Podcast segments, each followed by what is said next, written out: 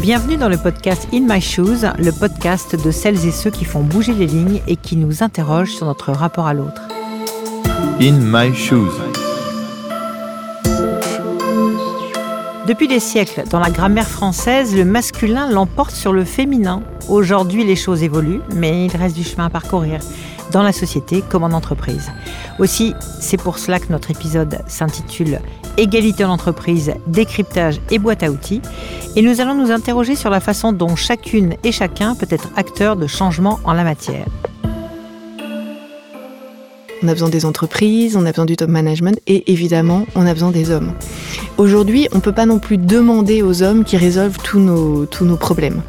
Donc c'est pour ça que je crois que le premier pas, c'est vraiment que les femmes elles-mêmes se réconcilient avec les moyens de la réussite, s'en emparent, euh, se déculpabilisent de faire tout ce qu'il faut faire pour réussir. Et je crois que plus euh, elles seront à l'aise avec les règles du jeu du monde professionnel, plus effectivement euh, leur présence se normalisera au niveau plus élevé de la hiérarchie, et plus le dialogue sera simple avec les supérieurs hiérarchiques et avec les hommes aussi. C'est Clara Mollet qui nous rejoint et nous accompagne dans cette réflexion. Clara Mollet a commencé sa carrière comme trader spécialisée dans les matières premières à Sao Paulo au Brésil, où elle était alors la seule femme à opérer sur son marché. C'est là qu'est né son engagement en faveur de l'égalité femmes-hommes en entreprise. De retour en France, elle partage maintenant dans une série de podcasts intitulée Les règles du jeu, ce que lui a enseigné cette expérience de terrain. Clara, bonjour. Bonjour Valérie. On dit qu'il y a des stéréotypes euh, hommes-femmes et que ces stéréotypes participent largement à l'écart qui se creuse en entreprise. Bah, ce qui est certain, c'est que euh, c'est plus difficile pour les femmes que pour les hommes de monter dans la hiérarchie en entreprise. Euh, ça, c'est une certitude. D'ailleurs, les chiffres euh, sont indiscutables là-dessus. Il y a beaucoup, beaucoup d'études qui paraissent. Il y en a une qui me vient en tête, qui date, je crois, de 2017, de McKinsey et qui euh, démontre que les femmes dans le monde, c'est 50% des diplômes d'études supérieures et euh, moins de 25% des postes de management. Euh, dans les pays du G20, c'est pareil. Les femmes, c'est moins de 20% des comités exécutifs ou des conseils d'administration. Donc c'est indéniable que c'est plus compliqué pour les femmes d'accéder aux postes de décision et que l'écart, en fait, commence à se creuser assez tôt dans la carrière. Alors évidemment, il y a des freins. Simplement, il y a des freins contre lesquels on ne peut rien, et il y a des freins dont on peut se débarrasser nous-mêmes. Et moi, je crois que ce qui est intéressant, c'est de s'intéresser à cela. Alors, ça s'explique, en fait, il y a beaucoup de freins euh, que les femmes rencontrent euh, donc dès les toutes premières années de leur parcours professionnel. Il y a des freins qui sont extérieurs, euh, qui dépendent pas d'elles, euh, qui sont même, on peut dire, des freins euh, culturels, institutionnels. Donc, bon, il y en a énormément. On peut penser par exemple au fait qu'il existe des biais négatifs vis-à-vis des femmes qui réussissent. Plus une femme réussit, plus elle est impopulaire. Plus un homme réussit, plus il est populaire. le fait, par exemple, que la société a des attentes vis-à-vis -vis des comportements des femmes. Par exemple, on s'attend en général à ce qu'une femme agisse pour les autres plutôt que pour elle-même, alors qu'un homme qui est préoccupé par son ambition, sa réussite personnelle, ça choque personne. Il y a aussi euh, ce qui me vient à l'esprit, bah, évidemment un gros gros euh, frein que beaucoup beaucoup de femmes euh, rencontrent, c'est le moment où elles deviennent mères. C'est-à-dire il y a ce qu'on appelle la, motherhood penalty, donc le fait que bah, quand on tombe enceinte ou quand on revient de congé maternité, c'est assez compliqué de se réintégrer à la même vitesse dans sa carrière et en général il y a un coup d'arrêt à ce moment-là. et en plus de ces freins qui nous sont un peu bah, imposés, il y a des freins qu'on a intériorisés.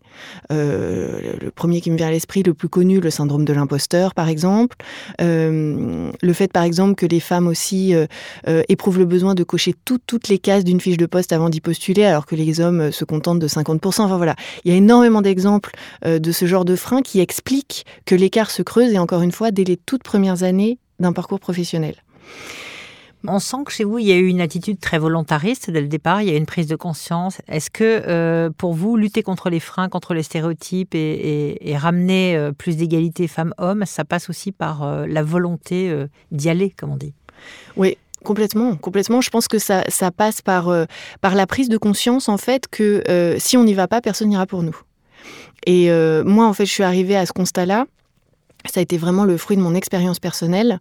Comme vous le disiez, euh, j'étais dans un contexte où j'étais donc la seule femme et où j'ai été confrontée très très vite dans mon parcours à tout un tas de situations qui sont en fait très symptomatiques, enfin très courantes que beaucoup beaucoup de femmes rencontrent, mais qui moi m'ont permis de faire euh, tout un tas de constats, de prendre de conscience d'un certain nombre de choses et donc de me rendre compte du fait que si je voulais continuer dans cette voie, puisque j'adorais mon métier par ailleurs, si j'avais envie de progresser, il fallait que je trouve les réponses moi-même.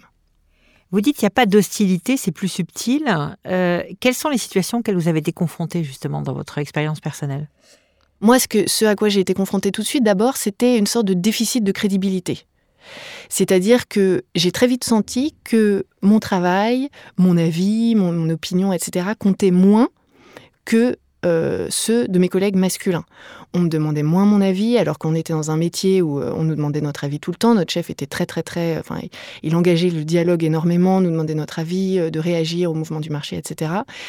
Moi, on me demandait jamais mon avis. Quand je le donnais, Bon, je sentais bien que ça intéressait moyennement. À la marge. À la marge. on me coupait plus volontiers la parole. On avait tendance très souvent à me refourguer un peu d'office toutes les tâches un peu rébarbatives qui font pas beaucoup avancer, qui existent dans n'importe quel travail, mais disons que je sens. En fait, j'avais un peu l'impression d'être une, un membre de l'équipe un peu de deuxième catégorie. Qu'est-ce qu'on ressent euh, du coup euh, quand euh, on n'est pas traité de la même façon ou quand on pense qu'on n'est pas traité de la même façon?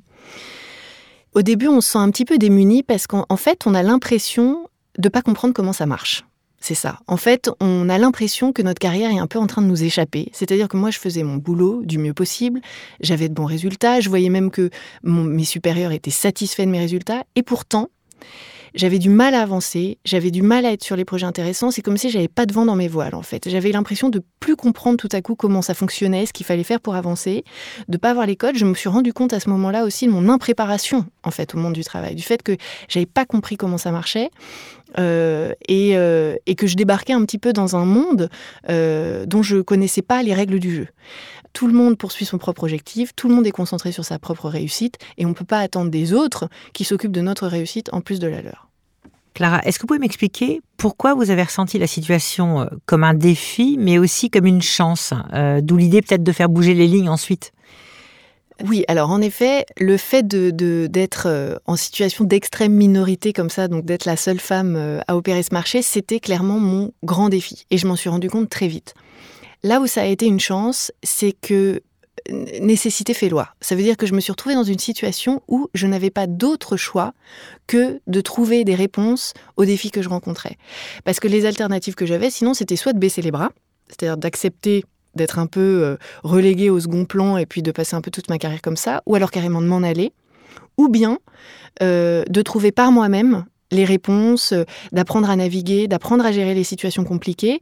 Euh, et comme j'adorais mon travail, c'est ce que j'ai décidé de faire. De la même façon, vous avez pu constater que quelquefois aussi pour les hommes, c'est difficile?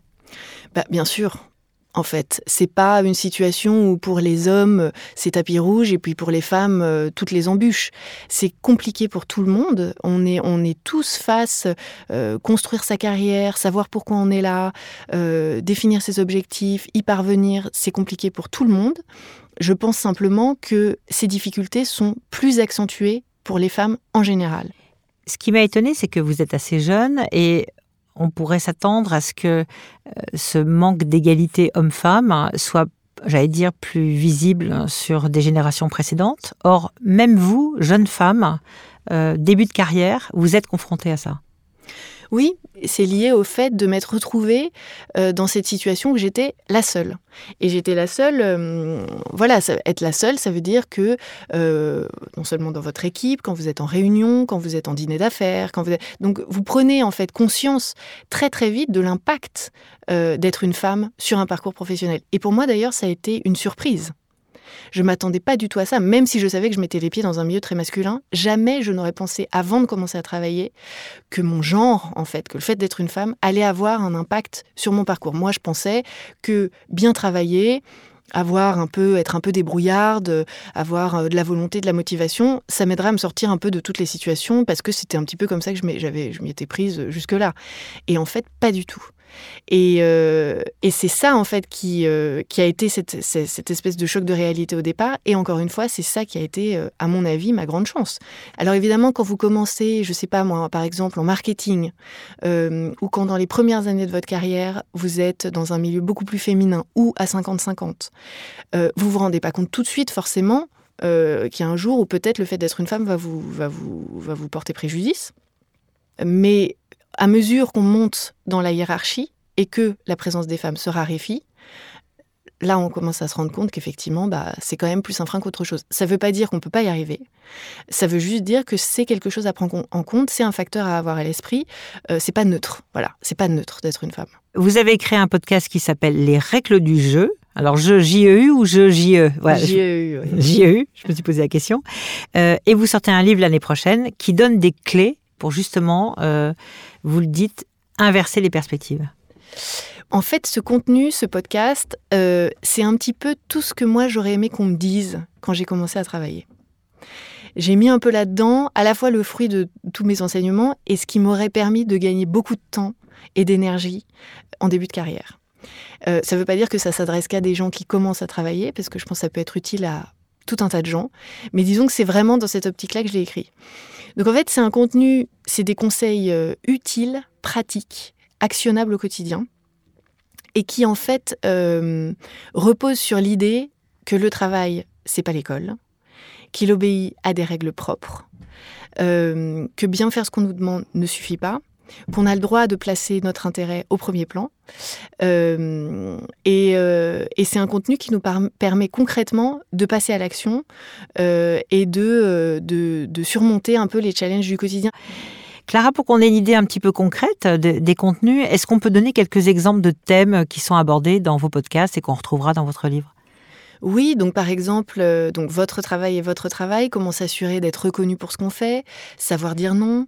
Euh, la politique est une compétence comme les autres, assumer de dédier plus d'énergie à ce qui nous sert à côtoyer les personnes ou à satisfaire les exigences des personnes qui ont un vrai impact sur notre carrière, euh, plutôt qu'à chercher à satisfaire tout le monde. Voilà, ça je crois que c'est des thèmes qui sont communs à beaucoup beaucoup de gens. Clara, est-ce que vous avez un peu des, tips, des trucs et astuces euh, qui peuvent permettre aux auditrices et aux auditeurs de mettre en pratique euh, tout de suite euh, les bons préceptes pour progresser ensemble en matière d'égalité femmes-hommes? Oui, en fait, je pense que la, clé pour reprendre un peu la main sur son parcours et arriver à réduire cet écart entre les hommes et les femmes, c'est de renverser les perspectives au travail et de redéfinir sa définition au travail. Et à mon avis, ça passe par trois éléments différents. Le premier, c'est de bien intégrer l'idée que bien faire ce qu'on nous demande ne suffit pas. C'est-à-dire que notre travail euh, fait partie, c'est un des éléments de notre réussite, mais ça n'est pas la finalité. C'est le début. Euh, c'est pas une fin, c'est un moyen en fait le travail. Donc ça ne s'arrête pas là. Euh, le deuxième élément, c'est de ne pas confondre l'intérêt de notre entreprise et notre intérêt. On n'est pas au travail pour faire plaisir aux autres, on n'est pas au travail pour satisfaire aux exigences des autres, on est d'abord là pour atteindre nos objectifs, pour apprendre des compétences qui nous intéressent, pour côtoyer des gens qui vont nous inspirer. Donc ça, c'est important de se replacer comme ça au centre du jeu. Et le troisième élément, je pense, c'est de ne pas attendre que ce qu'on veut qu'il nous arrive, arrive. C'est-à-dire de ne pas attendre d'être récompensé pour ce qu'on mérite, pour à la mesure de, notre, de nos résultats, etc., d'aller chercher soi-même nos opportunités et ce qu'on veut qu'il nous arrive. Clara, vous me disiez, il faut redéfinir sa relation au travail. On a tendance à disqualifier ou à décrédibiliser ou à diaboliser ces moyens de la réussite.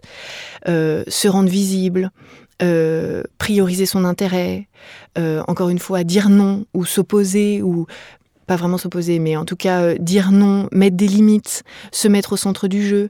On a, on a des difficultés à le faire parce que soit parce que ça nous semble très compliqué, on a l'impression qu'on ne sait pas le faire, soit parce que on a l'impression que c'est des moyens un peu déloyaux d'arriver à nos fins, soit parce qu'on se dit, enfin, on a une vision très négative en fait des, des moyens de la réussite au travail. Et il n'y a pas de raison de faire son travail du mieux possible et de ne pas euh, s'assurer euh, d'être reconnu pour ce travail ou pour ses compétences ensuite. Et la raison pour laquelle, en fait, on, ne le fait pas, c'est parce que euh, soit parfois on ne sait pas comment faire, on s'en fait des montagnes, on a l'impression que pour ce, par exemple, je prends le mot par exemple, le cas de l'autopromotion. L'autopromotion ou la promotion de son travail, c'est quelque chose, quand on entend ce mot-là, ça fait très peur. On se dit, oh là là, l'autopromotion, ça veut dire briller, ça veut dire qu'il faut faire un coup d'éclat dont tout le monde va se souvenir euh, toute l'année, etc. Alors qu'en fait, pas du tout. C'est des petits pas concrets, l'un après l'autre, au quotidien, que tout le monde peut faire, mais simplement, comme on, on le voit pas comme ça, on se dit oulala, là là, ça c'est pas pour moi. Ou alors on diabolise le fait de, chercher à se rendre visible. On se dit oh, c'est quelque chose d'une personne ambitieuse ou qui va chercher à écraser les autres. Ou... Donc on a, on a comme ça une, tendance à, diaboliser les moyens de la réussite, alors qu'en vérité, ce sont des compétences comme les autres. Est-ce que du coup, euh, le fait de changer euh, peut-être la perspective, euh, c'est aussi une façon de renouer le dialogue avec les, hommes sur cet écart qu'il y a entre vous qui se creuse euh, en entreprise? Plus je pense que les, les femmes se réconcilieront avec les moyens de la réussite, c'est-à-dire passeront à l'action dans leur quotidien, n'auront plus peur euh, de se montrer, d'avoir un peu la tête qui dépasse. Quand, on comprendra toutes que euh, on a le droit d'y aller, on a le droit de le faire, euh, c'est pas déloyal, c'est pas chercher à écraser les autres. Quand on se réconciliera vraiment avec les moyens de la réussite, plus ça deviendra naturel et plus du coup on mettra toutes les chances de notre côté pour atteindre les postes auquel on prétend. Euh, et donc plus notre, notre présence au niveau plus élevé de la hiérarchie se normalisera, plus je pense qu'effectivement euh, euh, le dialogue sera facile. J'aimerais qu'on revienne sur une, expression. Vous avez le sens de la formule. Vous dites les plats ne repassent pas, l'entreprise a la mémoire courte. Ça veut dire quoi? L'entreprise a la mémoire courte, ça veut dire les gens ne savent pas aussi bien que nous tout ce qu'on a fait. Et donc, si on veut que les gens le sachent, c'est à nous de le leur rappeler. Il y a aussi une, expression euh, importante, les plans ne repassent pas. Euh, les plans ne repassent pas, ça veut simplement dire euh, que quand une opportunité se présente, il faut la saisir d'abord et se poser toutes les questions après. Les opportunités que votre entreprise vous donne ou que le monde du travail vous donne un jour, peut-être que c'est maintenant et que ça ne se présentera plus. Donc, ne pas trop réfléchir avant de saisir une opportunité. Clara, si on veut vous suivre et bénéficier de ces conseils formidables qui vont euh, chambouler toutes les entreprises euh, sur euh, l'égalité femmes-hommes, comment est-ce qu'on peut écouter vos podcasts? Comment on vous retrouve? Alors, les podcasts sont en ligne. Vous pouvez soit les écouter directement sur ma page, claramollet.com. Sinon, c'est évidemment disponible sur la plateforme Génération XX. Et là, c'est disponible sur toutes les plateformes traditionnelles. Alors, Apple Podcast, SoundCloud, c'est très facile. Le livre euh, sortira début 2020. Et l'idée de ce livre, euh, c'est d'aller encore plus loin que les règles du jeu euh, et de vraiment permettre aux femmes de donner toutes leurs mesures au travail. Donc de s'approprier complètement les moyens du succès, de la réussite professionnelle et de, se décomplexer, de se réconcilier avec ces moyens du succès pour pouvoir donner toutes leurs mesures et atteindre leurs objectifs. Qu'est-ce qu'on vous souhaite, euh, Clara, aujourd'hui? Eh bien, euh, de continuer d'avoir l'opportunité de m'exprimer sur ces sujets, euh, de raconter mon histoire, de témoigner pour, euh, bah, pour essayer de faire bouger les lignes. Je pense qu'il y a énormément de choses à faire, qu'on est loin d'avoir tout essayé en matière d'égalité homme-femme en entreprise, qu'il y a encore un boulevard devant nous et que les femmes, on a beaucoup, beaucoup plus de moyens à notre disposition qu'on le pense parfois, qu'on peut explorer un terrain beaucoup plus vaste d'initiatives et de possibilités et que, en fait, euh, il suffit pas de grand-chose pour, euh, pour se mettre en marche, pour passer à l'action et pour, euh, pour changer complètement notre relation au travail et, et atteindre les objectifs qu'on se fixe. Vous venez d'écouter Clara Mollet dans un épisode d'In My Shoes, le podcast de celles et ceux qui font bouger les lignes et qui nous interroge sur notre rapport à l'autre, un podcast qui vous a été proposé par BNP Paribas. N'hésitez pas à nous dire ce que vous en avez pensé en nous laissant vos commentaires sur le site ou sur les plateformes où le podcast est disponible. À bientôt pour un nouvel épisode.